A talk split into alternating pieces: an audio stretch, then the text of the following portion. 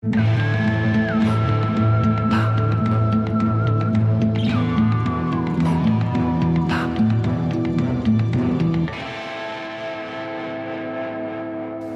Robert. Hallo David. Heute habe ich für dich mal kein Trivia. Ähm, wir fangen ja normalerweise damit an, das weiß ich. Aber ich habe mir gedacht, ich mache mal was, ähm, eine Geschichte. Das haben wir nämlich am Anfang ja gemacht, dass wir am, an oder am Ende Anekdoten. der Podcast-Folge haben wir so Anekdoten erzählt. Und mir ist eine eingefallen, die äh, ich dummerweise neulich gar nicht angebracht habe bei Matrix. Und das möchte ich jetzt tun. Ähm, weißt du noch, damals als äh, Matrix Reloaded erschien, ich glaube, das war 2003, äh, wie alt war der kleine Robi da? Da war ich dann 16. 16. Der kleine Heini, der war alt genug und äh, hatte sich schon ganz doll gefreut auf Matrix Reloaded, ähm, so sehr, dass er äh, den A unbedingt früher sehen wollte und auch das ganze Programm mitnehmen äh, wollte. Und damals gab es eine Aktion, die Deutsche Bahn hatte nämlich äh, einen Sonderzug äh, nach Pankow äh, eingesetzt, die, die Matrix-Züge. Ich werde äh, euch mal, damit ihr das auch seht und auch du, bei Instagram werde ich ein Bild davon posten, wie das ausgesehen hat. Die hatten so einen ganzen Zug von der Deutschen Bahn so in diesen grünen fallenden Schriftzeichen äh, äh, eingekleidet. Und wenn du dann damit gefahren bist, waren da drin, es gab unter anderem eine, einen Dance Room, wo man äh, drin äh, zu äh, ne, Clubmusik, das war ja Teil dieser Matrix-Kultur, dann sind so Damen und Herren so in Matrix-Kleidung und die haben so Sachen ausgegeben und Drinks konnte man dann trinken und man konnte das, ich glaube, es hieß Enter the Matrix, das Spiel, konnte man in einigen Konsolen da spielen.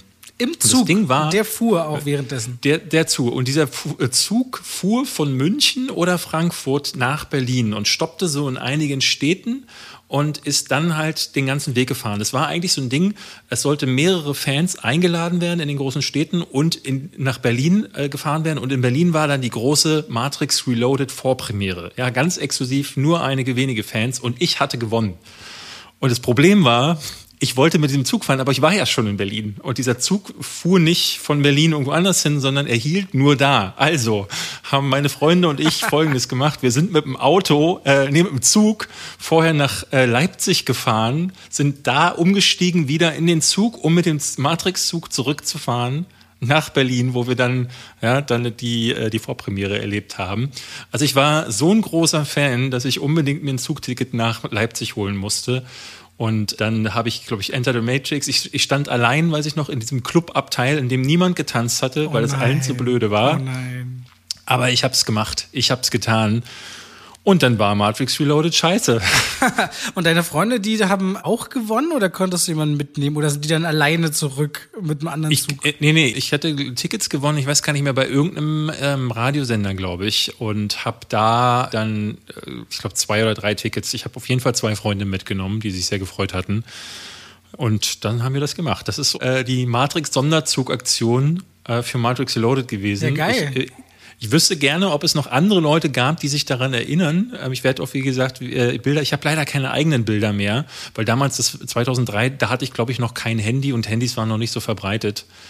Aber, ähm, Aber ich finde es ganz, ich, ich find's ganz geil, wenn es mal halt so zu Filmstarts größere Aktionen gibt. Und jetzt kommen ja langsam wieder die ersten Events nach Corona, aber auch äh, davor gab es ja immer mal wieder ein paar schöne Sachen. Ich erinnere ja immer wieder gern, wie du bei ABBA 2 abgegangen bist, aber unabhängig davon, ey, ich weiß noch, dieser Weltrekordversuch, oder den haben sie auch geschafft mit Will Smith, damals noch in der O2 Arena für die größte Premiere mit den meisten Zuschauern, bei Men in Black 3 und so. Ich finde es ganz geil, wenn man mal was auf die Beine stellt äh, außerhalb so des Gewöhnlichen. Deswegen ziemlich cool.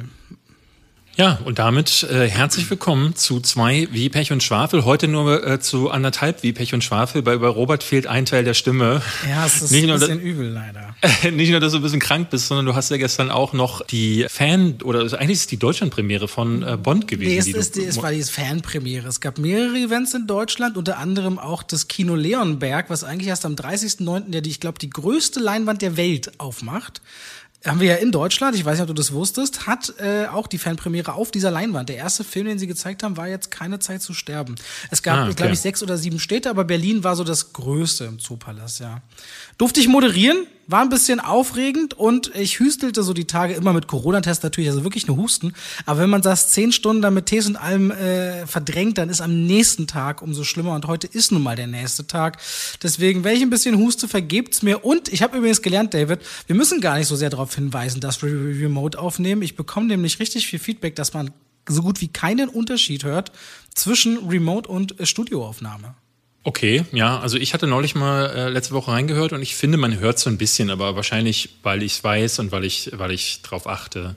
Aber äh, ich freue mich dann immer, wenn Leute sagen, dass das äh, trotzdem, es zählt ja der Inhalt, es zählt die Qualität und heute werden wir euch davon wieder einiges bieten. Wir reden natürlich über Bond, den haben wir beide jetzt gestern bei dem Fan-Event gesehen. Wir werden auch ein bisschen mehr über Bond sprechen, auch über vergangene Bonds wir haben einen neuen Lieblingsfilm des Jahres, äh, nämlich äh, Infinite mit Mark Wahlberg. Über den werden wir reden. Ich kann, also ich weiß nicht, wie es bei dir ist, aber für mich ist es klar, der. Ne, man weiß nicht, weil Antoine Fuqua, der bringt ja diese Woche schon den nächsten Streifen raus, dann aber auf Netflix mit äh, Jake Gyllenhaal. Vielleicht legt er noch eine, noch eine Schippe drauf. Ja, wobei, äh, The Guilty, so heißt der ja im Original, ja. ähm, ist eigentlich ein, ich glaube, schwedischer oder dänischer Film. Ähm, das ist wieder so eine Single-Location-Nummer, wo so ein äh, Polizist da sitzt und ein Telefonat führt. Und das Original ist richtig gut. Richtig gut. Das kann man sich bei Amazon Prime anschauen. Und ich glaube, die können nicht viel falsch machen bei dem Der Trailer Remake. sieht auch gut aus, ehrlicherweise, auf Netflix. Also ich freue mich darauf, den Freitag zu gucken ähm, also morgen. Und äh, schauen wir da mal rein. Aber ja, Infinite hat's in sich. Hast du denn der Vogel gesehen? Nein, ne?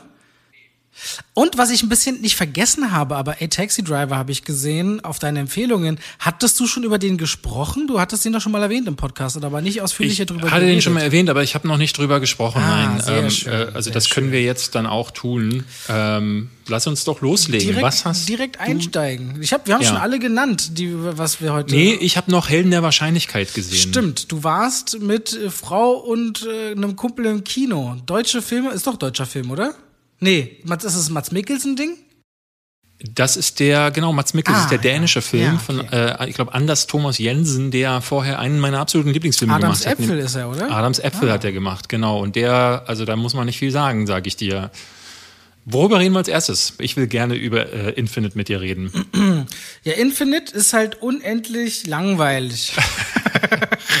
Würde ich nie mal sagen. Also ich fand, das war wirklich so ein, so ein Ding, da habe ich gar nicht uninteressiert davor gesessen, weil ich dachte, das beginnt ja schon so scheiße. Ich jetzt, jetzt kann es unmöglich bergab gehen und es ist wirklich wie auf so einer Rutsche nach unten zu sitzen. Es geht noch schlechter von Minute also zu Minute. Also ich sag dir mal, wie das abläuft. Äh, manchmal, ich meine, äh, wir haben ja diskutieren immer darüber, darf man einen Film verlassen oder nicht, weil du machst das ja in sehr, sehr seltenen Fällen. Ich sag immer so, mhm. nein, nein, nein. Aber ich habe eine Robert-Version davon. Und die ist, wenn ich zu Hause merke, nach 10, 15 Minuten auf dem Beamer, boah, ist das eine Grütze, dann wechsle ich manchmal auf Laptop und fange an, Wäsche aufzuhängen und so und stell den, und stell den Laptop davor und denk mir so, ja, alles klar, mhm. Kopfhörer ans Ohr, ja, dachte ich mir, ach nee, echt jetzt, oh, das ist ja jetzt eine Überraschung. Das ist dann meine Version. Infinite war so ein Film, wo ich ziemlich viel Haushalt nebenbei geschafft habe, tatsächlich.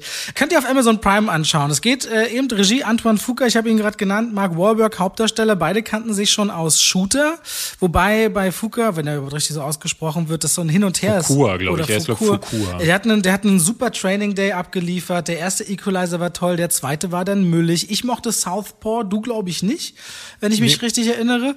Aber der nee. hat immer so ein Auf und Ab in seiner Karriere. Und die Geschichte ist folgende. Leute, stellt euch vor, wir alle leben wieder auf der Erde ganz normal und wie fast noch nie in der Filmgeschichte passieren im Hintergrund Dinge, die den Lauf der Zeit und der Menschheit verändern können.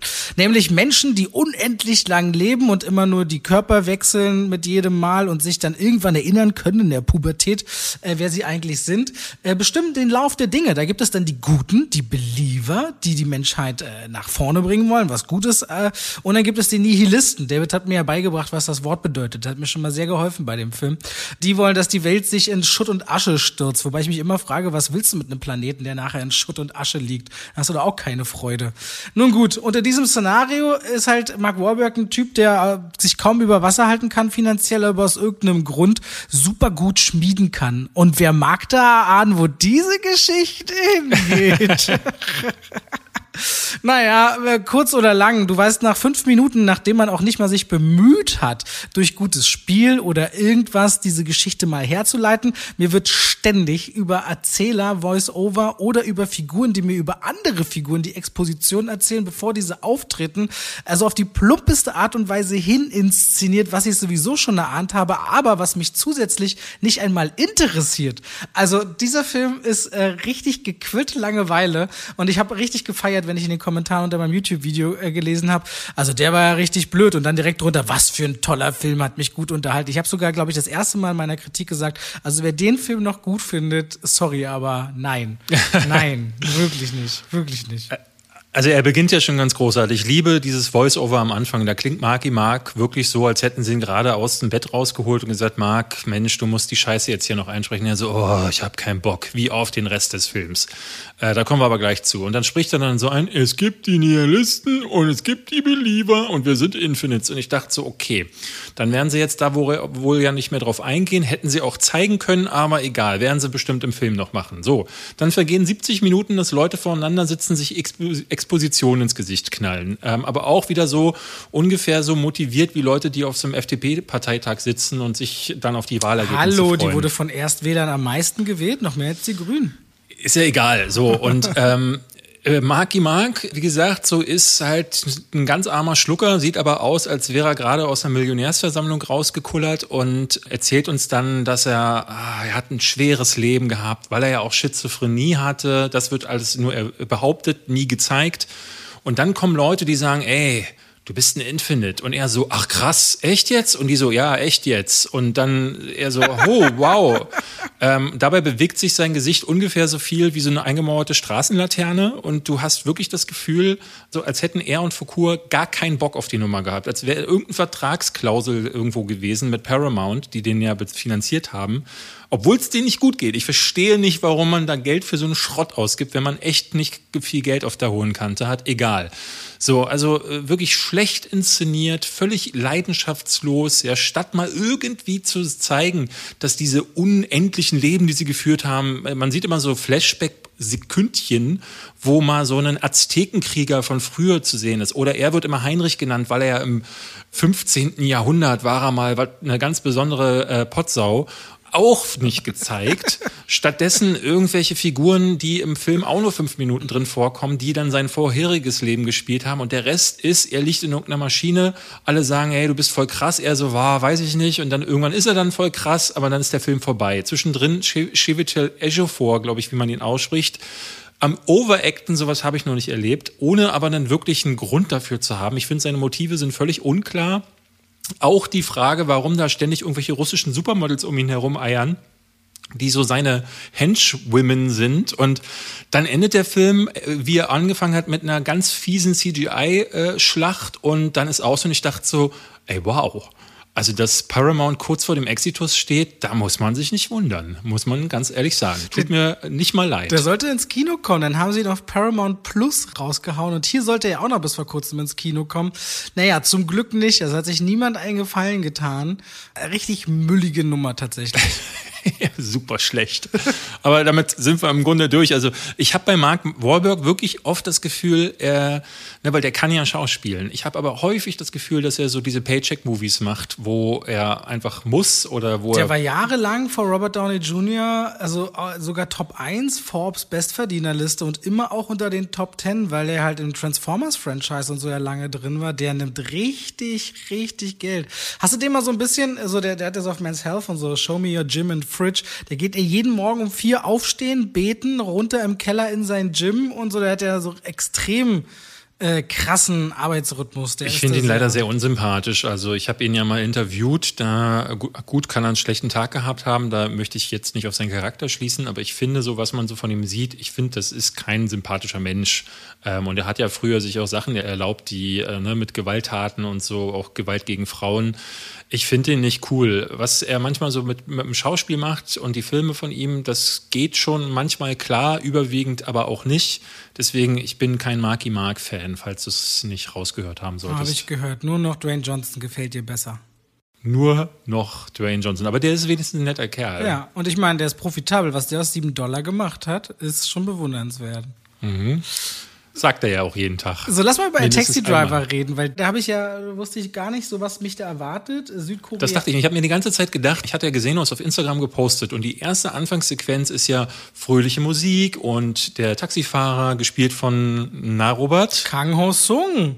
Äh, genau, weil ich hätte den Namen jetzt nicht zusammenbekommen, pfeift so aus dem Fahrerfenster und ich dachte so, ach, das wird hier jetzt gerade äh, bestimmt eine schöne Feelgood-Nummer, ein bisschen lang für Feelgood, zweieinhalb Stunden, hätte ich jetzt nicht gedacht, aber da freue ich mich drauf.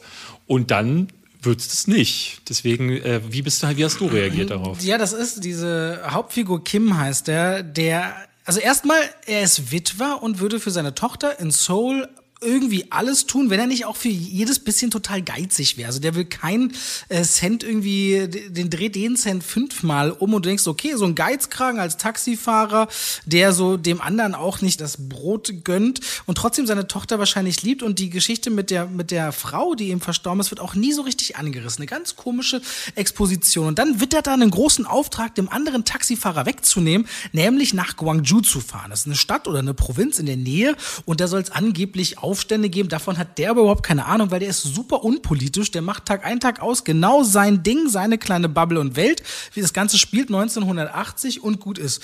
Also beschließt er diesen äh, Ausländer, wie Sie sagen, von Thomas Kretschmann gespielt, ähm, einen ARD-Journalisten. Das Ganze ist eine wahre Geschichte, dorthin zu bringen und kriegt dafür unwahrscheinlich viel Geld. Hin und zurück. Und ein paar Stunden dort zu bleiben, während der was filmt. Und auf dem Weg dorthin begreift er langsam, dass Dinge abgesperrt sind und trifft dann auf Studenten vor Ort und muss feststellen, feststellen, dass dort Leute und Aufstände brutal niedergeschlagen werden, während die Medien das alles unter den Teppich kehren und auch so tun, als wäre das alles völlig falsch, total, wie man heute sagen würde, kompliziertes Framing in eine Richtung, dass eben diese, dass aus Menschen, die im Grunde nur Freiheit wollen, absolute Täter gemacht werden und Opfer wie Dreck behandelt werden. Und dieser Film kippt aber nicht mit der Darstellung, wie man das Ganze filmt und inszeniert, sondern mit der Erkenntnis dieser Hauptfigur, was alles in seinem Land passiert und was er dachte, wie alles funktioniert und dass man der Regierung Glauben schenkt und wie er das hinterfragt und dabei nach und nach die schlimmsten Bäder erleben muss. Und da wird der Film auch immer brutaler, ohne diese Brutalität also mal zeigt er sie nicht und zeigt dann Reaktion und mal hält er voll drauf, wie Menschen im Krankenhaus elendig verrecken und die Leute da ringsherum trauern und weinen und du denkst, diese Aufstände, ich meine, die, die Straße des 17. Juni und so weiter heißt nicht umsonst so in Berlin. Äh, das gab es in der Geschichte immer wieder und das muss man gar nicht so lange zurückgucken und überall auf der Erde. Wir müssen nur nach äh, Hongkong unter anderem zuletzt ja auch gucken. Also ein Thema, was super aktuell ist. 2017 hattest du mal gesagt, wurde der Film ja schon produziert, ist hier aber erst seit Anfang September raus. Und das ist ein Drama, ein historisches Drama, was, äh, weil es eben so fröhlich anfängt, ein mit auf eine ganz bitterböse Reise nimmt nur die Besetzung von Thomas Kretschmann, mit der habe ich mich so ein bisschen gestört leider, während der, der Hauptdarsteller sehr, sehr intrinsisch agiert und du auch auf so eine ganz skurrile Art lieb gewinnst, weil der eigentlich gar nicht so sehr sympathisch erstmal ist, spielt Thomas Kretschmann alles so von außen, wenn der dann mal weint oder was sieht, das wirkt irgendwie alles so von außen. Und jetzt spiel mal das und jetzt mach mal das und jetzt guck mal so. Und das verrät sich deswegen so sehr, wenn der Film zu Ende ist, sieht man ein kurzes, äh, wie, eine kurze Videoaufnahme von diesem Journalisten, noch bevor der dann irgendwann selbst vor ein paar Jahren Jahren, das 2016, glaube ich, verstorben ist. Und da sieht man sofort, was das für eine Freundschaft war, die die beiden auf diesem Roadtrip äh, aufgebaut haben. Und das geht richtig tief. Und das wiederum zurückgeschaut hat sich bei dem Film für mich aufgrund von Thomas Kretschmann nicht ganz dargestellt. Aber unterm Strich äh, eine richtige Entdeckung, eine feine Perle, A Taxi Driver. Ähm, ich meine, okay, wenn du mir was empfiehlst, dann rechne ich eh damit, dass es entweder nicht mein Geschmack ist oder richtig gut. Und mhm. das ist eine richtig cool, nee, nee, cool ist das falsche Wort. Das ist eine sehr gute Nummer, die es weder künstlerisch übertreibt, noch den Anspruch erhebt, irgendwie mit dem Finger auf alles zu zeigen. Ähm, ich mochte das sehr, vor allem, weil, ganz ehrlich, südkoreanische Geschichte ist bei uns ja nicht mal ein Nischenthema. Ist gar kein Thema. Nee. Naja, weil es halt aber auch eine, eine Geschichte war, die unter den Teppich gekehrt werden sollte und halt eigentlich wirklich nur durch die Berichterstattung der ARD überhaupt an die Weltöffentlichkeit gelangt ist. Aber man hat ja nicht das Gefühl, dass sich was geändert hat. Ich bin auf den Welt, äh, Film gekommen, weil ich sehr viele, äh, sehr, sehr großartige Wertungen gesehen habe. Also wirklich so Fünf-Sterne-Wertungen auch und war dann beim Gucken so ein bisschen hin und her gerissen, weil ich auf, auf zwei Dinge gestoßen bin. Einerseits, ähm, ich hatte dieses, dieses Gefühl, dass der Film sich nicht so richtig einigen konnte, was er denn sein möchte. Denn dieser tonale Switch, der etwa im, im, ja, in der Hälfte des Films passiert, der kommt sehr abrupt und das verträgt sich nicht so ganz, weil er, er fängt wirklich so als Feel-Good-Ding an. Du merkst dann, okay, es geht um einen Charakter, der eine gewisse Reise durchmachen wird, der auch als veränderter Mensch äh, aus diesem Film zurückkommt, weil dafür ist er eben, wie du sagst, am Anfang viel zu unsympathisch und es hätte als Hauptcharakter keinen Sinn gemacht. Was dann am Ende passiert, ist so ein bisschen, geht fast in die Richtung Misery Porn. Also äh, wenn dann noch ein bisschen länger draufgehalten wird und die Musik anschwillt und dann äh, Situationen entstehen, ich, äh, ich sage nur das Wort Taxifahrer, wo dann mehrere dann sich zusammentun, das wirkt fast so ein bisschen, ich kann mir nicht vorstellen, dass das der Realität entspricht, wie man dann äh, äh da getürmt ist zum Beispiel. Aber Dennoch hat mich der Film gepackt und äh, die Schauspielleistung, die finde ich, fand ich sehr gut. Ich fand sogar Thomas Kretschmer halbwegs äh, brauchbar, muss ich sagen. Thomas Kretschmann. Äh, Thomas Kretschmann. Der Ma ist, glaube ich, der Handballer. Der ba Handballer, ne? Mhm. Ja, und das, es ist, also eben, ich kann, ich finde ihn auch ein bisschen zu lang, aber er braucht dann am Ende auch die Zeit, um ähm, das, das tatsächliche Massaker wirklich auch zu zeigen, weil diese Bilder müssen wirken und das muss man auch so ein bisschen aufbauen. Ich glaube, würde man sich nur auf die Bilder beschränken, wäre es dann wirklich zu krass. Und dementsprechend braucht es vielleicht auch das Gegengewicht, aber der Film wirkt dadurch so ein bisschen uneben. Aber nichtsdestotrotz ist es einer, der äh, ganz viele Leute, glaube ich, zu Tränen rühren wird und der äh, echt nicht einfach wegzustecken ist. Deswegen gibt es auf Amazon Prime. Ich glaube, muss man da aber leihen oder kaufen gerade würde ich euch aber empfehlen, wenn ihr so auf kleine, also gerade das koreanische Kino ist halt wirklich gut, aber es ist kein neuer Parasite, das äh, äh sei nochmal dazu gesagt. Und es ist, ähm, das Plakat verspricht einen Film, der dieser Film nicht ist. Wobei der, glaube ich, auch eingereicht wurde als bester äh, internationaler Film bei den Oscars damals, aber ist, glaube ich, nicht unter die letzten Nominierten gekommen. Oder war, das weiß ich nicht sicher, aber. Nee, ich habe ihn nicht nominiert gesehen. Okay, gut. Äh, ich hätte Der Vogel The Starling noch vor der Pandemie gedreht. Melissa McCarthy Hauptrolle mit Chris O'Dowd, Kevin Klein und Timothy Oliphant noch dabei. Äh, die Geschichte von einer Frau und einem Mann, die beide äh, gerade ihre Tochter be bekommen haben und die stirbt an plötzlichem Kindstod. Und beide stürzen äh, natürlich äh, durch dieses Trauma in eine tiefe Krise, während sie versucht, irgendwie neben ihrem Job im Supermarkt äh, sich damit abzulenken, den Garten zu pflegen, wo dann ein Vogel anfängt, Jagd auf sie zu machen, wann immer sie rausgeht, landet ihr Mann in der, in der psychiatrischen Anstalt, weil er sich versucht hat, äh, das Leben zu nehmen. Und äh, während das eigentlich super tiefgehende und berührende Themen sind, ist dieser Film die ganze Zeit so an dieser Oberfläche wabernd, weil Melissa McCarthy, ich sehe die ja in Dramen schon, also nicht, nicht unbedingt sehr gerne, aber sehr viel lieber als in Komödien. Aber das plätschert immer an so einer Oberfläche, wo ich denke, das ist mir hier zu schön. Der wirkliche Zusammenbruch dieser beiden Menschen, die nicht wissen, ob sie noch miteinander können und wollen, weil sie die Tochter sehen, wenn sie sich ins Gesicht schauen, das fehlt mir ehrlich gesagt. Der Film drückt immer wieder dann zu sehr auf die Tränendrüse bei der Vogel. Wobei das Skript äh, seit 2005 war das auf der Blacklist in Hollywood, also die Drehbücher, die als Top-Inhalte gelten, die aber noch nicht verfilmt worden sind.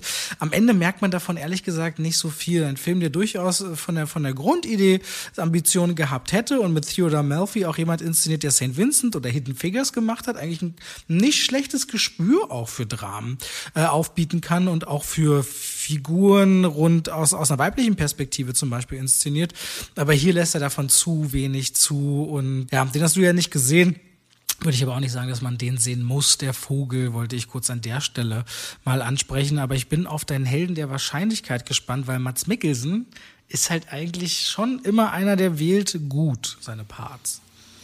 Naja, es ist tatsächlich mehr so, ich wusste vorher nicht, von wem der Film ist. Ich hatte mich gar nicht informiert. Ich habe keinen Trailer gesehen, mhm. nichts mhm. und ähm, saß in Helden der Wahrscheinlichkeit, wird auch als Riders of Justice irgendwie war das eine Weile lang bekannt. Und ich habe die ganze Zeit während des Films da gesessen und dachte so, das muss doch von dem Regisseur sein, der Adams Äpfel gemacht hat. Weil es ist eine Geschichte von einem tragischen Unfall, nämlich in, in einem Zug passiert etwas, wodurch Mats Mikkelsen und seine Tochter, Mats Mikkelsen spielt einen äh, Kriegsheimkehrer, einen Kriegsveteran, der highly capable ist, ja, so ein äh, äh Rambo-Typ kommt nach Hause und wie gesagt, muss sich um seine Tochter kümmern, weil die Frau ist gestorben.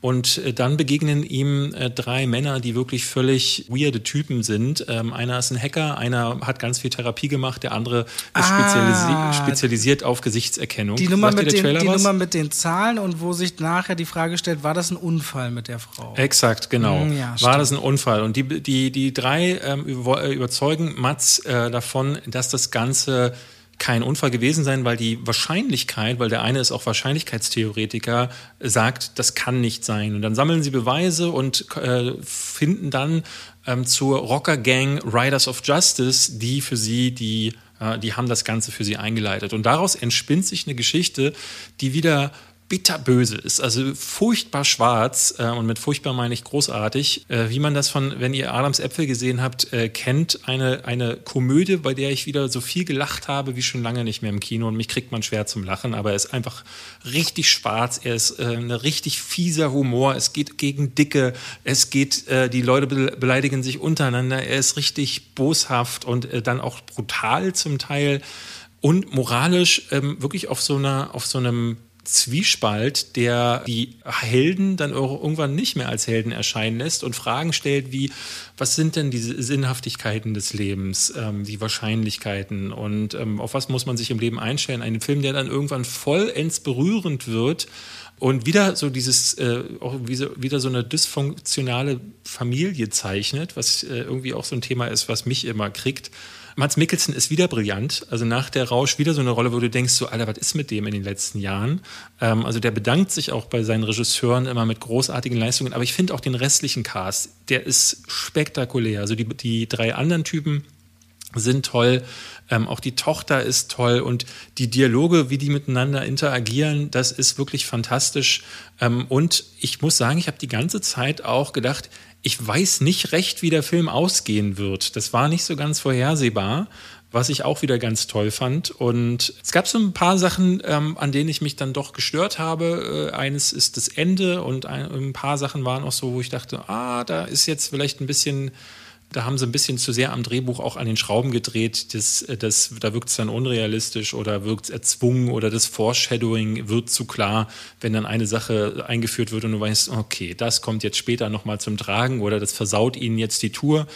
Aber das ist Nitpicking, weil ähm, solche Filme hast du gefühlt nur in Dänemark, muss ich sagen. Also dieses ganz schwarze Kino, wo hast du denn das noch? Ähm, weil die Amerikaner trauen sich nicht, in Deutschland kommt eh nur Schrott und da ist halt... Äh, da sind die Leute immer noch so, dass sie sagen, so wir machen das einfach. Und Thomas Anders Jensen ist wirklich ein Profi, was das angeht. Was willst Deswegen, du machen, wenn du die Hälfte des Jahres fast nur dunkel hast und die andere Hälfte fast nur hell, weißt du? Da Ja. kommst du auf Ideen. Ja? Genau. Wobei Dänemark Das- zählt da noch nicht drunter. Ich glaube, das kommt dann erst oben in Finnland und Schweden und äh, Ich denke auch, ja. Aber ja, ey, also was kann ist ich nur das sagen, dritte Land? Bin ich gerade dumm? Finnland, Schweden und äh, Oslo, ja, sag mal, was ist Norwegen, Mann. Norwegen, ei, ei, ei. Ähm, egal. Also das ist für mich eine absolute Empfehlung. Ähm, ist für mich ein 4 von 5 Sterne Film für Leute, die meinen Kanal verfolgen oder auch auf Letterboxd. Ich habe da bisher noch keine Kritik zu gemacht, weil es einfach zu viel gerade ist. Aber äh, den möchte ich euch unbedingt empfehlen. Hat es auf jeden Fall in meine Liste der besten Filme des Jahres geschafft. Und auch du, Robert, solltest dir den vielleicht Ja, ich, ich notiere mir gerade und gucke auch gerade bei IMDb, also da sind sich auch Kritiker und Publikum einig, dass das Ding äh, eine feine Nummer ist. Ja, Helden der Wahrscheinlichkeit werde ich mir spätestens im Heimkino, vielleicht gucke ich mir ihn auch nochmal so an.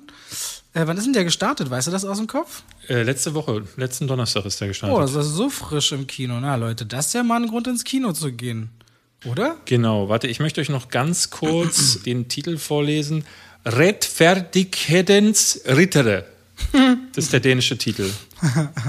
Damit Okay. wir hier auch die dänischen Zuhörer abgeholt haben. Dann wisst ihr Bescheid. Ja, das war äh, der. Weißt Und du, was ab heute im Kino ist? Anderthalb Jahre verspätet?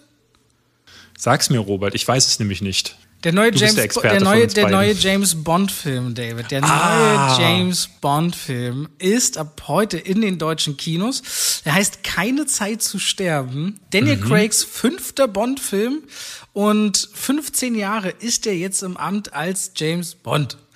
Muss ich mal ehrlich sagen, vielleicht mal ein bisschen vorgeplänkelt, das Franchise, also ihren, ihren, da mal habe ich jetzt Fleming? Fleming. Vor ungefähr Was ist denn heute los? Vor, vor knapp 70 Jahren hat er das erste Ding geschrieben, was ja damals, glaube ich, Casino Royale war. Also ich glaube, das erste James Mhm. Bond. Ja. Ist ja das so mit Danny Craig im Grunde ja erst im 20. oder 21. Film, äh, holen sie die Geschichte mal raus. Finde ich ja eigentlich ziemlich spannend. Und Nee, es gab doch schon ein Casino Royale äh, damals, oder? Gab es nicht einen, der das vorher? kann sein, das kann, okay, an dieser Stelle ähm, reden wir einfach weiter. Und das finde ich grundsätzlich eigentlich spannend bei Daniel Craig. Der wurde ja 2006 auch ziemlich fertig gemacht. Also die haben mir damals gedacht, oh Gott, Blond Bond hieß es in der Presse. Wie kann man einen blonden James Bond nehmen? Das passt ja überhaupt nicht. Der ist viel zu weich, der ist viel zu unmännlich. Den haben sie damals bei der Präsentation in London gab es so ein Pressescreen, äh, so eine Presseveranstaltung. Da kam der mit dem Boot die Themse lang gefahren und hatte eine, eine Schwimmweste um. Und da haben sie ihn alle ausgelacht. Ja, James Bond mit Schwimmweste, was für ein Weichei und so weiter. Der hat ja richtig Rückenwind bekommen und hat damals ja bei den Dreharbeiten zu Casino Royale sich die Dinge auch alle online reingezogen und äh, er hat gesagt, scheiße, also ich ziehe jetzt durch. War richtig sauer. Das ganze Team, Filmteam damals war ja auch äh, extrem sauer auf die Presse, auf die Leute und waren deswegen so extra engagiert, dass sie einen guten Film machen wollten. Und erinnerst du dich an dieses eine Foto, wo er aus dem Wasser steigt? Hat ja ein Paparazzi gepostet, oder beziehungsweise damals äh, überall abgedruckt und dann drehte sich diese ganze Kampagne 180 Grad und alle dachten, wie krass sieht denn dieser Typ aus? Der hat ja so eine ganz eigene Drahtigkeit, so dem trauen wir es zu. Und ich meine, Casino Royale wurde ein verdammt erfolgreicher Film. Das, das Bond-Franchise ist von diesem sehr eleganten und auch was das Frauenbildthema angeht, sehr weit weggegangen in eine Moderne katapultiert worden. Nicht unbedingt zu dem Geschmack von jedem Fan, aber ich persönlich bin mit diesem Bond erst richtig warm geworden. Ich bin nie großer Fan des Franchises geworden. Ich bin jetzt kein großer Verfechter von Sean Connery, Roger Moore, George Lazenby, von ähm, Pierce Brosnan oder aber Timothy Dalton.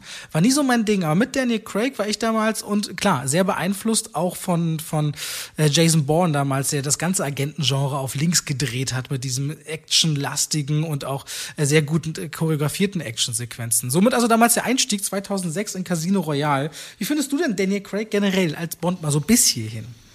Ich finde den wirklich toll. Ähm, ich mochte den äh, Casino Royale sehr, weil ich halt irgendwie das Gefühl hatte, ähm, das ist jetzt wieder ein Neustart, den ich sehr gerne gucken wollte, weil äh, ne, ich bin ein Kind der 90er und habe dadurch halt diese Ära mitbekommen von Pierce Brosnan. Und äh, den ersten Goldeneye, den fand ich als kleiner äh, Dulli noch ganz okay und danach wurde das ja plötzlich Comic-Theater, also mehr äh, Marvel Avengers als Bond und im Fernsehen vorher hatte ich immer mal wieder Sachen gesehen. Roger Moore kannte ich noch am ehesten, also sowas wie Moonraker, das fand ich natürlich klasse, so mit riesigen Basen und so, aber ich fand es dann toll, als Daniel Craig äh, den Jason Bourne machte. Denn Bourne hat, ich würde ich würd jetzt nicht von einer kompletten Kehrtwende reden, aber er, plötzlich war das Ganze wieder griffiger, es war geerdeter, denn der Typ hatte auch endlich wieder irdischere Probleme und nicht jedes Mal alles mit irgendwelchen Supersatelliten oder globalen Bedrohungen und Bösewichten, die alle verzerrte Fratzen haben. Ja, und rate, wo wir wieder angekommen sind jetzt mit dem neuen Film. Äh, Ich will jetzt gar nicht da schon auf die, auf die Kritik eingehen, aber das ist, wäre für mich auch ein wichtiger Punkt. Ne? Also Casino Royale hat eine Tür aufgestoßen in eine Bond-Ära, die wir nie bekommen haben, meiner Ansicht nach. Weil äh, das, was Casino Royale vorgemacht hat, ist schon in Quantum Trost ähm, völlig untergegangen. Deswegen sehe ich jetzt mit einem eher weinenden Auge auf die Daniel Craig-Ära zurück. Also Quantum Trost war natürlich so ein Beispiel, der Film, den haben sie gedreht ohne fertiges Drehbuch. Fingen die ja damals an, die Dreharbeiten zu machen. Und das ist ja eigentlich ein Novum bei einem so großen Franchise. Weil, erinnerst du dich noch, was damals war? Äh, nee? Autorenstreik.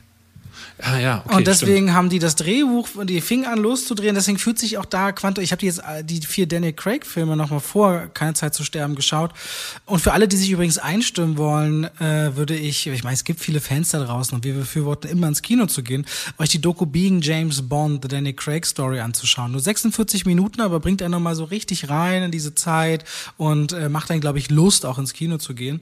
Äh, und Quantum Trost war es so ein zusammenhangsloses und nicht funktionierender Film. Für mich auch unterm Strich von allen fünf mit Abstand der schwächste, muss ich sagen. Ich habe von dir so ein bisschen verlautet gehört, dass du es sogar anders siehst. Wäre spannend, nachher wenn wir einfach mal die fünf äh, Filme ranken. Unserer Meinung nach, weil Skyfall katapultiert das Franchise schon wieder ganz weit nach oben, fand ich. Also Moneypenny zu bringen, auf so eine coole Art und Weise. Ben Wishaw als Q finde ich jedes Mal, wenn der auftaucht, eine sehr, sehr gute Figur, dem sie auch so nur mit einem kleinen Satz und sich zu wenig trauen, im neuen Film mal in noch in eine, in eine Richtung zu bringen, äh, was Diversität und Co. angeht. Ähm, aber da reden wir ja gleich drüber. Und dann wiederum Spectre, der sich für mich also diese Unkonstanz in diesem Franchise, vor allem weil Sam Mendes ja Skyfall mit Javier Bardem als Bösewicht und so tolle Szenen macht und dann macht der Spectre und da liegt dann so eine Qualitätsunterschied dazwischen. Ich meine, du kriegst 70 Prozent des Castes, die gleichen Produzenten, die gleiche Figur an die Hand und dann schaffst du zwei Filme, die so weit auseinander liegen von der Qualität. Das ist äh, echt merkwürdig, wenn man sich das mal überlegt für mich ist es mit wäre das Ranking genauso wie du, also zumindest von dieser gefühlten Kurve. Casino Royale ganz oben, dann Quantum Trost ganz unten, dann plötzlich Skyfall, wo ich dachte, wow, wo kommt denn der jetzt her? Und dann Spectre wieder. Ja, also wirklich auch ganz schön mies, muss ich sagen. Und ich hatte so ein bisschen die Hoffnung, dass das, äh, dass es ein Muster ist. Also, dass wir jetzt wieder den äh, Ausschlag nach oben haben, gerade weil ich glaube, Kari Fukanaga wird da ja gesprochen. Kari Joji, Joji Fukanaga. Ja. Der hat vorher Filme gemacht, äh, ähnlich wie Sam Mendes, die ähm, eher so eine, eine, eine ganz unactionhafte äh, Ecke gegangen sind. Und ich dachte so, hm, vielleicht bringt er da so ein bisschen eine neue Stimme rein, aber äh, nee, das ist äh, leider für mich zumindest nicht gelungen. Gemacht. Ich wollte ganz kurz noch ein, einwerfen. Ja. Casino Royale ist 1967 verfilmt ah, worden, allerdings nicht als offizieller Teil der Bond-Reihe, sondern ist eine Parodie mit Peter Sellers und David Niven gewesen. Also da wird quasi mit Casino Royale werden die Bond-Filme, die bis zu dem Zeitpunkt schon erschienen waren, wurden da parodiert. Äh, Carrie also, Fukunaga übrigens. Entschuldige. Hab mhm. ich nee, das war's. Hatte, hatte Beasts of No Nation gemacht, was so Kinofilme angeht, so das, das, größte Ding und ist dann sehr gefeiert worden für True Detective. Vor allem mhm. für die erste Staffel. Maniac ist jetzt schon wieder nicht mehr so gelungen. Also das, das zeigte jetzt, also ich hatte große Hoffnung, weil ich True Detective so geliebt habe, dass der da einen tollen Blick drauf hat. Der Film, äh, wie gesagt, ist seit anderthalb Jahren oder seit fast zwei Jahren fertig, bis auf, dass sie ein paar Product Shots jetzt nachgefilmt haben, weil ein paar Handymodelle und so wieder neuer sind, hat sich da wohl gar nicht mehr wahnsinnig viel daran getan. Und nun kommt er also heute, wenn ihr den Podcast heute hört, wo er rauskommt, auch in die deutschen Kinos, verdrängt Dune aus allen großen Kinosälen, aus allen sehen, was ich so ein bisschen schade finde, ehrlicherweise. Ne? Für alle, die jetzt ja. sagen, gerade weil keine Volllast laufen kann in den Kinoseen mit den Belegungen nach wie vor, äh, wäre es natürlich schön, wenn man da ein bisschen Raum lassen können. Aber das eine ist Warner, das andere ist Universal. Alle wollen ihr Geld machen. Bond hat 250 Millionen gekostet. Das ist mal fast 100 Millionen mehr als Dune. Plus, dass die Marketingmaschinerie ja schon mehrfach anlief. Also dieser Film muss auch schon 300, 350 Millionen an Marketing gefühlt verschlungen haben. Das heißt, der muss in eine Gewinnzone, der muss über eine Milliarde Dollar machen. Und das hat noch kein Bond gemacht. Äh, noch kein Bond. Doch, Skyfall.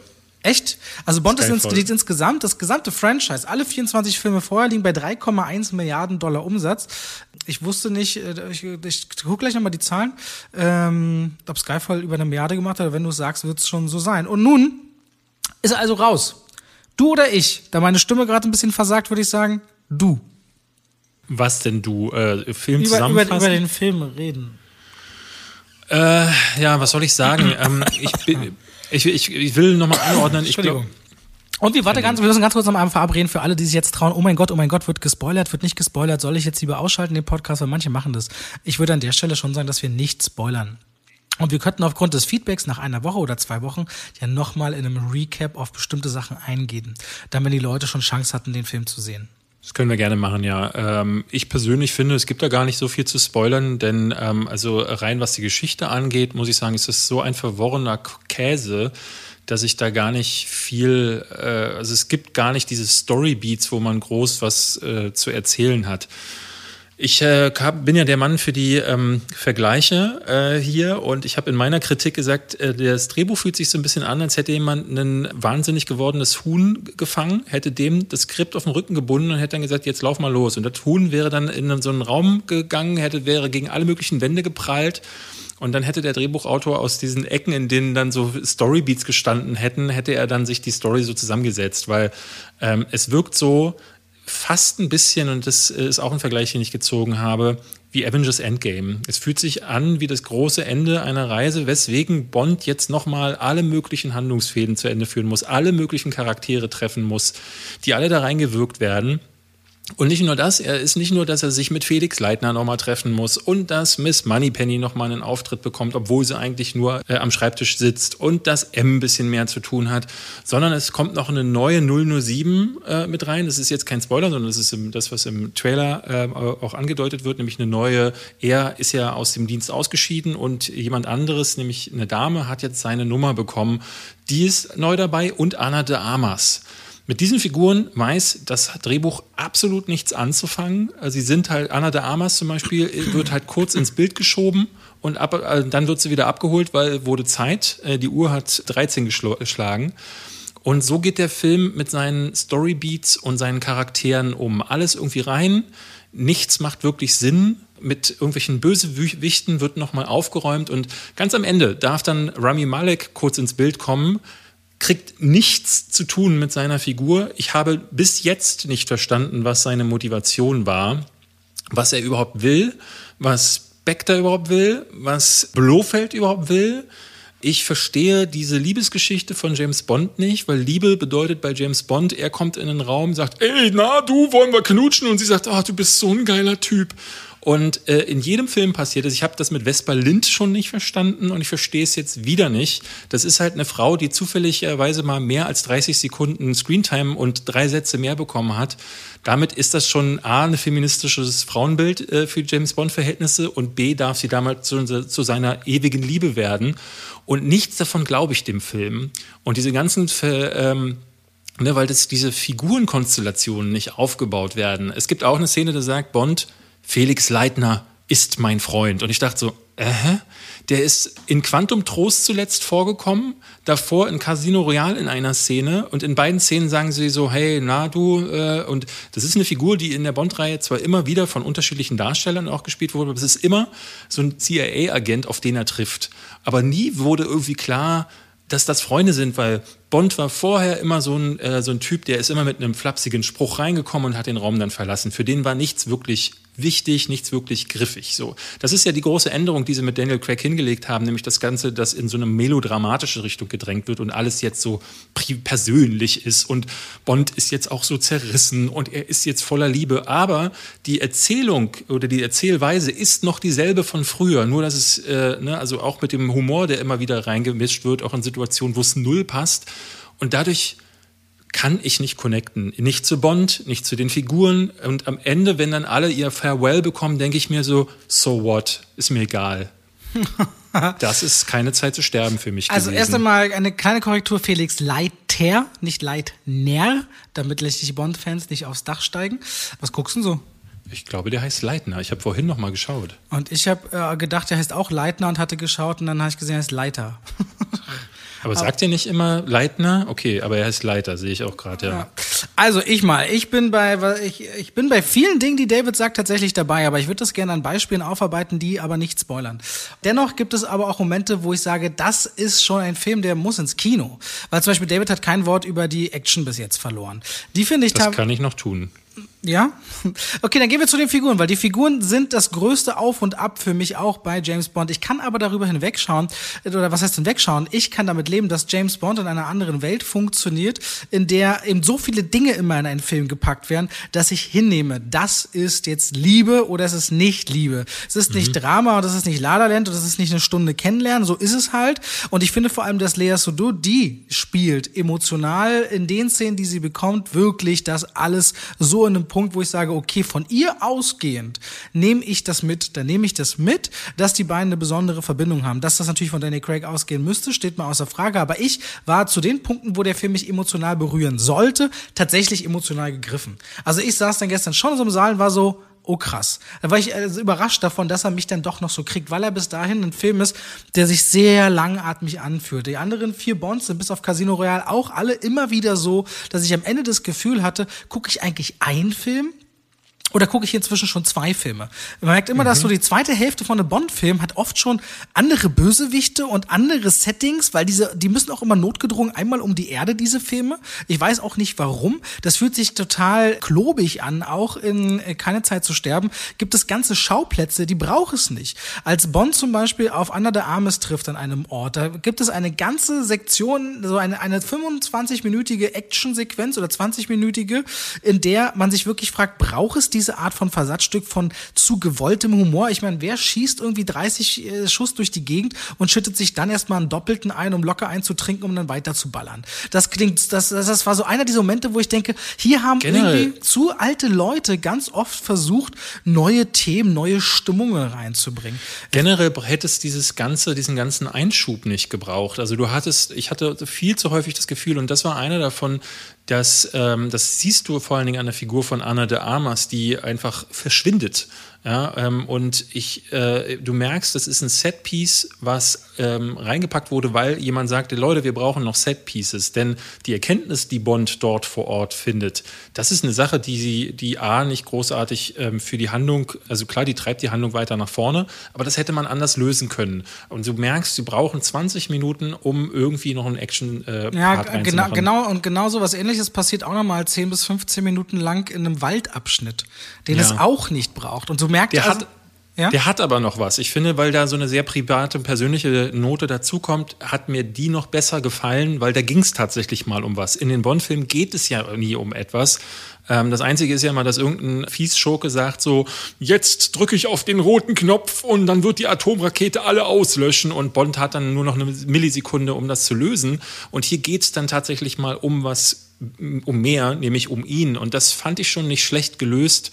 Aber ansonsten ähm, war die Action meiner Ansicht nach also diese großen Action-Pieces, wie zum Beispiel, wenn ich mir Spectre angucke, die, die Zugsequenz fällt mir da sofort ein. Oder Casino Royale, die Sequenz am Anfang, wo er Krähen, diese, ja. Die mit den Kränen, diese Parcours-Sequenz. Ähm, die Bond-Filme mit Daniel Craig sind jetzt nicht bekannt für das, was Mission Impossible gemacht hat. Äh, die haben Action nicht nach vorne getrieben, aber sie hatten Momente. Also mein Lieblingsmoment ist tatsächlich einer, der hat gar keine krasse Action, nämlich der Shanghai-Moment aus Skyfall, wo sie auf, in dieser neonverhangenen äh, Häuserfassade Fassade kämpft er dann mit so einem, ähm, mit einem Scharfschützen und ähm, das Ganze ist nur so ein Licht aus, äh, so ein Spiel aus Licht und Schatten. Und es sieht wahnsinnig toll aus, diese Sequenz. Und äh, ist auch so eine Kampfsequenz, die eine Kampfchoreografie, die am Stück äh, stattgefunden hat.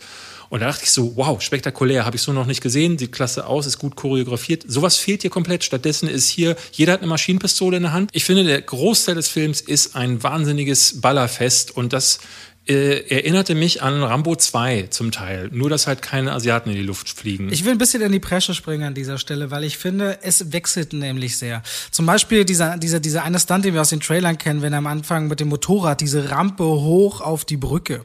Ja, oder auch diese, es gibt diese Sequenz im Trailer, wo er in dem, in dem, in dem Aston Martin sitzt und wie umkesselt ist in dieser Altstadt, in dieser italienischen.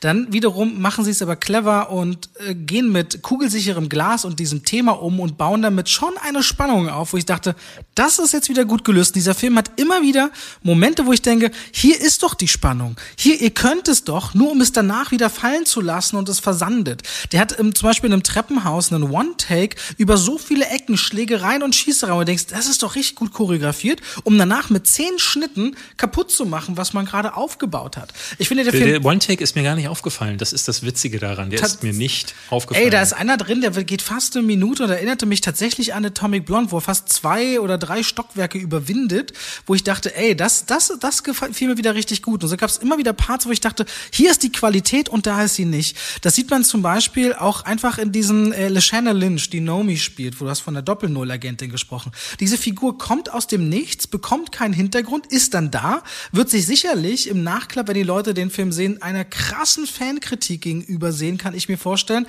weil man ihr einfach im Drehbuch nichts gibt, was sie auszeichnet. Nee. Wenn du mit der Stattdessen ist sie nur arrogant. Sie wirkt wie Captain Marvel in den Avenger-Filmen, wo ich dann denke so, ey, wenn du einer Frau solche Sätze reinschreibst, dann ist doch der Fan-Backlash äh, vorprogrammiert. Das tut mir richtig leid, wie die mit ihr als Charakter und als ja, Schauspielerin wobei auch ich, Wobei ich Captain Marvel da fast noch als löblich empfinde, weil die bekommt schon noch mehr Geschichte als jetzt äh, die, die Rolle um Nomi. Genauso ist das aber auch, und das fand ich richtig schade bei Rami Malek, der hat so seine Sequenzen, wo er so ein bisschen philosophisch daherredet. Dieses Thema, wie schon auch immer in den vergangenen Filmen bei Bond, es geht äh, um Thema, Themen Verbindung, um Kindheit, es geht um Familie, der Opener hat damit auch schon zu tun. Und dann denkst du, okay, aber da muss doch in dieser philosophischen Tragik muss doch irgendwas drinstecken, nur damit du dann irgendwann das Gefühl hast, aha, es geht doch bloß um die billigsten Motive, die man ja. eigentlich haben kann. Und das darf eigentlich nicht sein. Und vor allem, wenn ein Film anderthalb Jahre liegt, dann, also, dann weiß ich nicht, ob man dann mal überlegen sollte, kann man da noch mal irgendwas dran machen? Ja. Sollte man dann noch mal überlegen, was Aber zu machen? Er geht ja schon so lang. Er geht ja schon so lang. Und ich finde. Ja, also halt rausschmeißen und ersetzen, nicht, nicht irgendwie noch erweitern. Ganz kurz, eins will ich noch sagen, weil äh, dann vor allem Christoph Walz der, ich will nicht sagen brilliert, aber der kommt viel stärker zur Geltung, zumindest in der Intensität, als ein Bösewicht. Auch wenn, wie du gesagt hast, man eigentlich gar nicht so weiß, was ist denn sein Motiv. Trotzdem merkst du eine Spannung und auch sein Auftreten, der wird mit so einem Versatz aus Licht und Schatten präsentiert, dass man ganz kurze Hannibal Lecter-Vibes durchaus äh, nicht kopiert, aber äh, erkennbar eine Hommage an, an, an Schweigen der Lämmer äh, präsentiert, dass ich immer wieder dachte, es ist ein ständiges Auf und Ab bei diesem Cast leider und der fühlt sich sich überhaupt nicht an der Film wie aus einem Guss, aber dennoch hat er genug Punkte, wo ich sage, ey, natürlich gucke ich den. Es ist ein Bond-Film und der hat seine Schauwerte schon auf der großen Leinwand, aber der ist definitiv zu lang und der ist vor allem, ich frage, weiß nicht, ob die, ob jetzt viele Leute aufgrund dessen, weil sie anderthalb Jahre gewartet haben, zusätzlich so große Erwartungen haben, dass der Film diese Latte nicht nehmen kann. Für mich ist der, und jetzt sage ich das mal kurz so ganz klar, Skyfall ganz oben, dann kommt Casino Royale, dann mit einer merkbaren Lücke kommt Spectre und keine Zeit zu sterben, für mich auf ein Level und unten drunter Quantum Trost.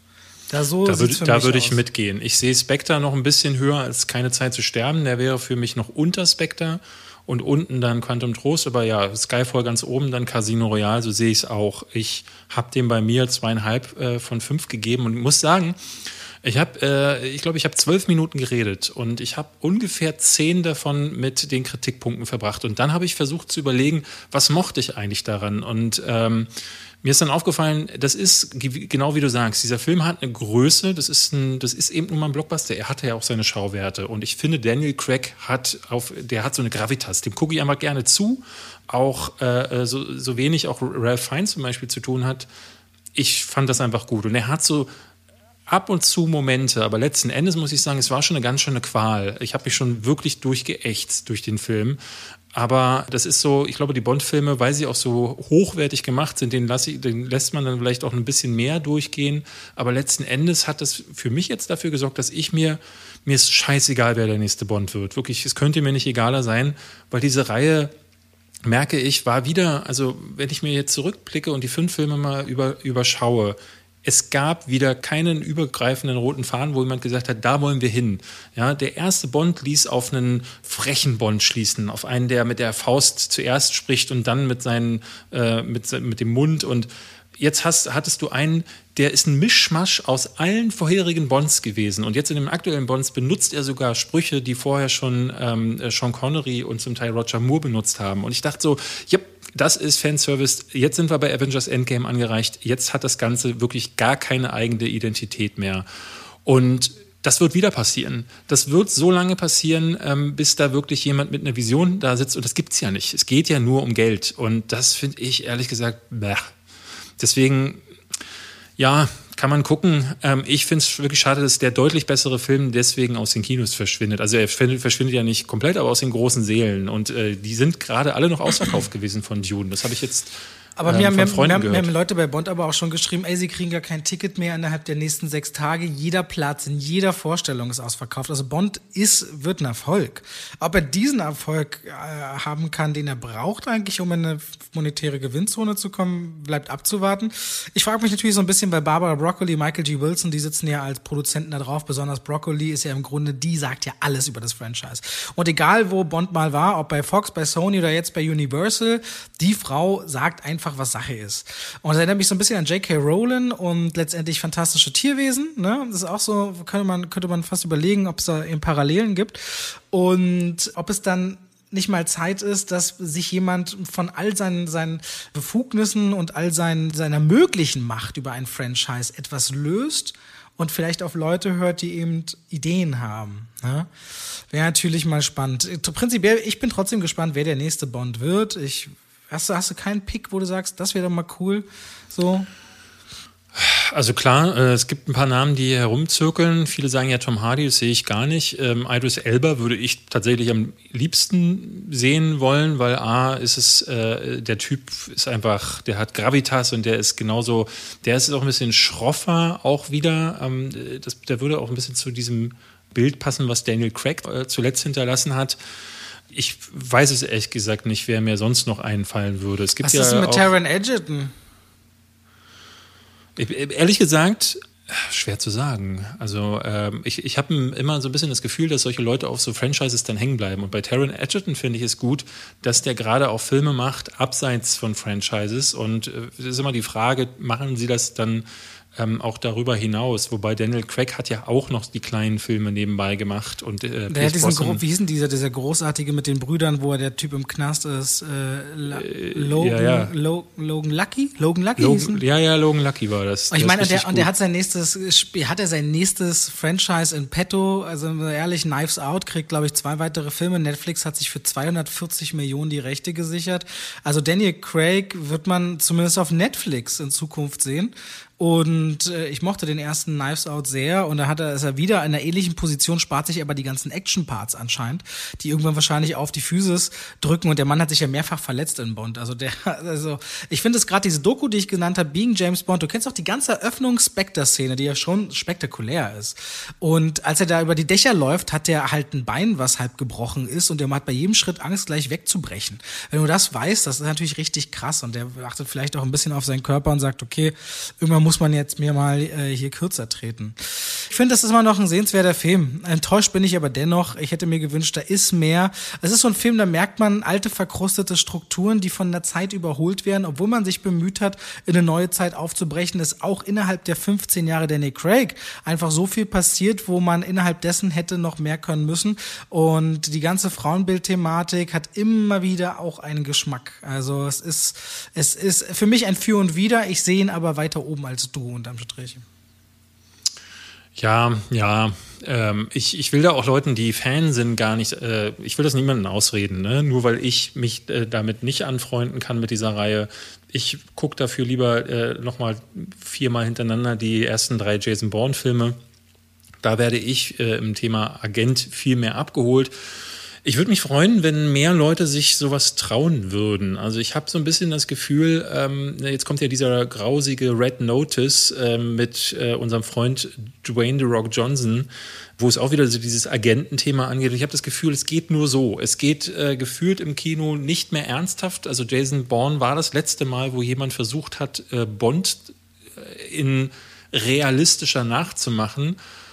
Und das war's. Und ich verstehe nicht, warum das nicht häufiger passiert. Also es gab ja in den 70ern so Fälle wie, ich weiß nicht, ob du Remo, unbewaffnet und gefährlich kennst. Nein. Mit, ich glaube, Frank, äh, egal. Und das war so ein Fall, so da haben sie es probiert und hat nicht geklappt. Und deswegen ist das über die Jahre nie so richtig. Es gab noch Hudson Hawk, falls du den kennst. Ist es nicht mit, äh, ja, das war doch, Bruce ich, Willis. ich habe das Spiel früher gespielt. Was? Das gab ein Spiel zu Hudson Hawk? Ich glaube auf dem Commodore 64. Ja, das kann sein. Das kann, ja. Äh, äh, und immer wieder haben das Leute probiert. Es hat, muss man, was muss man Bond lassen? Diese Formel scheint wirklich so in der Form nur einmal zu funktionieren. Und wenn anders, dann halt nur in äh, härter, in mehr gritty, eben wie Jason Bourne. Aber dass das auch nicht nochmal aufgegriffen wurde, verstehe ich nicht. Und ähm, ja, es ist eigentlich schade, weil ich ich glaube, jeder, jedes Kind, also äh, die Tochter meiner Freundin zum Beispiel, die liebt es, ähm, äh, Carmen San Diego zum Beispiel zu gucken. Ähm, und so Carmen San, San Diego zum Beispiel äh, in bondig, also oder so in der, in der Crack-Ära. Es gab ja mal so Versuche wie Salt mit Angelina Jolie, was ja auch nicht funktioniert hat. Warum gibt's das, warum gibt's sowas nicht mehr? Das finde ich irgendwie tragisch. Wir werden es sehen, es wird bestimmt Versuche geben, aber gerade wenn dann Leute eben so ein bisschen anders daherkommen, dann, man sieht es ja auch an, einem, an einem James Gunn oder an anderen Beispielen, die werden dann oft von der Industrie geschluckt, weil sie machen da meinetwegen einen 40 Millionen Dollar Film, der spielt 400 Millionen ein, man sagt, der ist mhm. ja eine Gewinnmarge, geil, das ist der Look, das ist der Stil. Dann geben und sie plötzlich den, bist du Star Wars Regisseur. Ja, und dann gibst du den 130 Millionen und damit sollen sie aber 1,4 Milliarden machen. Aber um diese Margen zu erzielen, musst du Publikum ganz anders targeten. Dann bist bist du schon mal nicht FSK 16, dann fällt schon mal jedes Blut, jeder Schnitt, jede Härte weg und so weiter und so fort. Und das, also, da gibt es viele Ansätze, über die man reden könnte, warum das nicht passiert oder warum Leute dann schnell geschluckt werden oder weil es auch umgekehrt sein kann. Dann sagt jemand, pass auf, wenn du jetzt diesen Film für 150 Millionen nicht mit uns machst, dann brauchst du zukünftig auch nicht mit uns zusammenarbeiten. Gibt ja sicherlich unterschiedliche Druckpunkte, die da angesetzt werden können, theoretisch. Auf jeden Fall spannend. Also das Agenten-Franchise ist eigentlich ein spannendes, wenn es mit der nötigen Härte daherkommt. Unterm Strich, ich ich gucke eher positiv auf Daniel Craigs 15 Jahre bis hierhin zu auf, auf Bond als auf alles andere vorher. Also vorher ja, war für mich ja, Bond ja. keine keine äh, wirkliche Welt, muss ich ehrlich sagen. Äh, mit ihm hat sich das erst geändert. Um, haben wir genug sind, Bond für heute oder willst Würde ich sagen, ja, ja. Ich äh, würde da jetzt auch nicht weiter drauf eingehen. Hast du noch ein Ranking, eine Ranking-Idee? Oder? Jetzt könnten wir natürlich mit Agentenfilmen kommen, weil Bond, muss ich gestehen, ich habe so lange die Bond-Filme nicht mehr gesehen, dass ich nicht auf fünf Filme kommen würde, die, die ich gut fand. Also ich habe vor ein paar Monaten mal mit Freunden Goldfinger wieder geschaut und wollte eigentlich noch ein paar andere Filme nachholen, aber ich bin einfach nicht dazu gekommen. Und ich muss auch sagen, mir fehlt die Lust, weil ich oft das Gefühl habe, es ist wie bei den Godzilla-Filmen. Hast du einen gesehen, hast du alle gesehen? Ähm, und mehr interessiert mich dann gar nicht. Deswegen, das fällt einem auch so oft erst auf, wenn man sie hintereinander schaut, statt alle zwei Jahre ein, weißt du? Ja. Wollen wir uns irgendwas anderes äh, ausdenken, was können wir machen oder wir können es auch lassen? Ich bin ja immer der Erste, Daniel der sagt, Craig lassen. vielleicht. Oh, die beste Film mit Daniel Craig ist richtig gut. Ohne Witz, Layer Cake. Habe ich nicht gesehen. Layer Cake fand ich damals spannend. Ich mag Defiance, wo er zusammen mit Live Schreiber die jüdischen Brüder spielt, die in den ja. Wäldern im Zweiten Weltkrieg äh, sabotieren wollen. Ähm, Habe ich nicht gesehen. Road to Perdition mag ich sehr. Ja, den, wo er der äh, Sohn von ähm, Paul Newman ist äh, und der Gegner quasi von Tom Hanks. Da ist er mir, glaube ich, zum allerersten Mal überhaupt aufgefallen. Und du hast ihn schon genannt, Logan Lucky. Logan da fand Lucky, ich, war, da war er der wirklich der Premium-Typ, muss ich sagen. Ich hatte ja sehr Spaß bei Knives Out, muss ich auch sagen. Das äh ja, ja, äh, verstehe ich, wenn Leute das hatten. Also äh, kann ich gar nicht anders sagen. So, ich ich bin kein Fan von äh, Ryan Johnson, was der so macht. Und der war mir ein bisschen zu handsam, glaube ich. Ansonsten gibt es tatsächlich, da wird es dann schon eng, finde ich. Äh, ja, ich gucke gerade auch mal so durch und denke so, nee. Hat er, hat er bei München mitgespielt? ja, bei München hat er auch mitgespielt. Ich sehe es in der Liste, Mün aber da ich mich nicht erinnern kann, traue ich mich es dann auch nicht aufzuführen, weil ich mich so nicht erinnern kann. Aber hat er ja.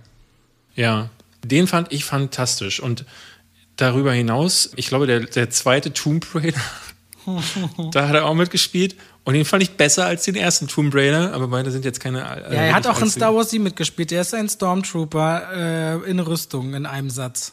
Ja, aber der hat auch ganz viel, also sowas wie Cowboys und Aliens oder auch der Goldene Kompass. Ja, das, also, wie fandst du äh, Girl in the Dragon Tattoo?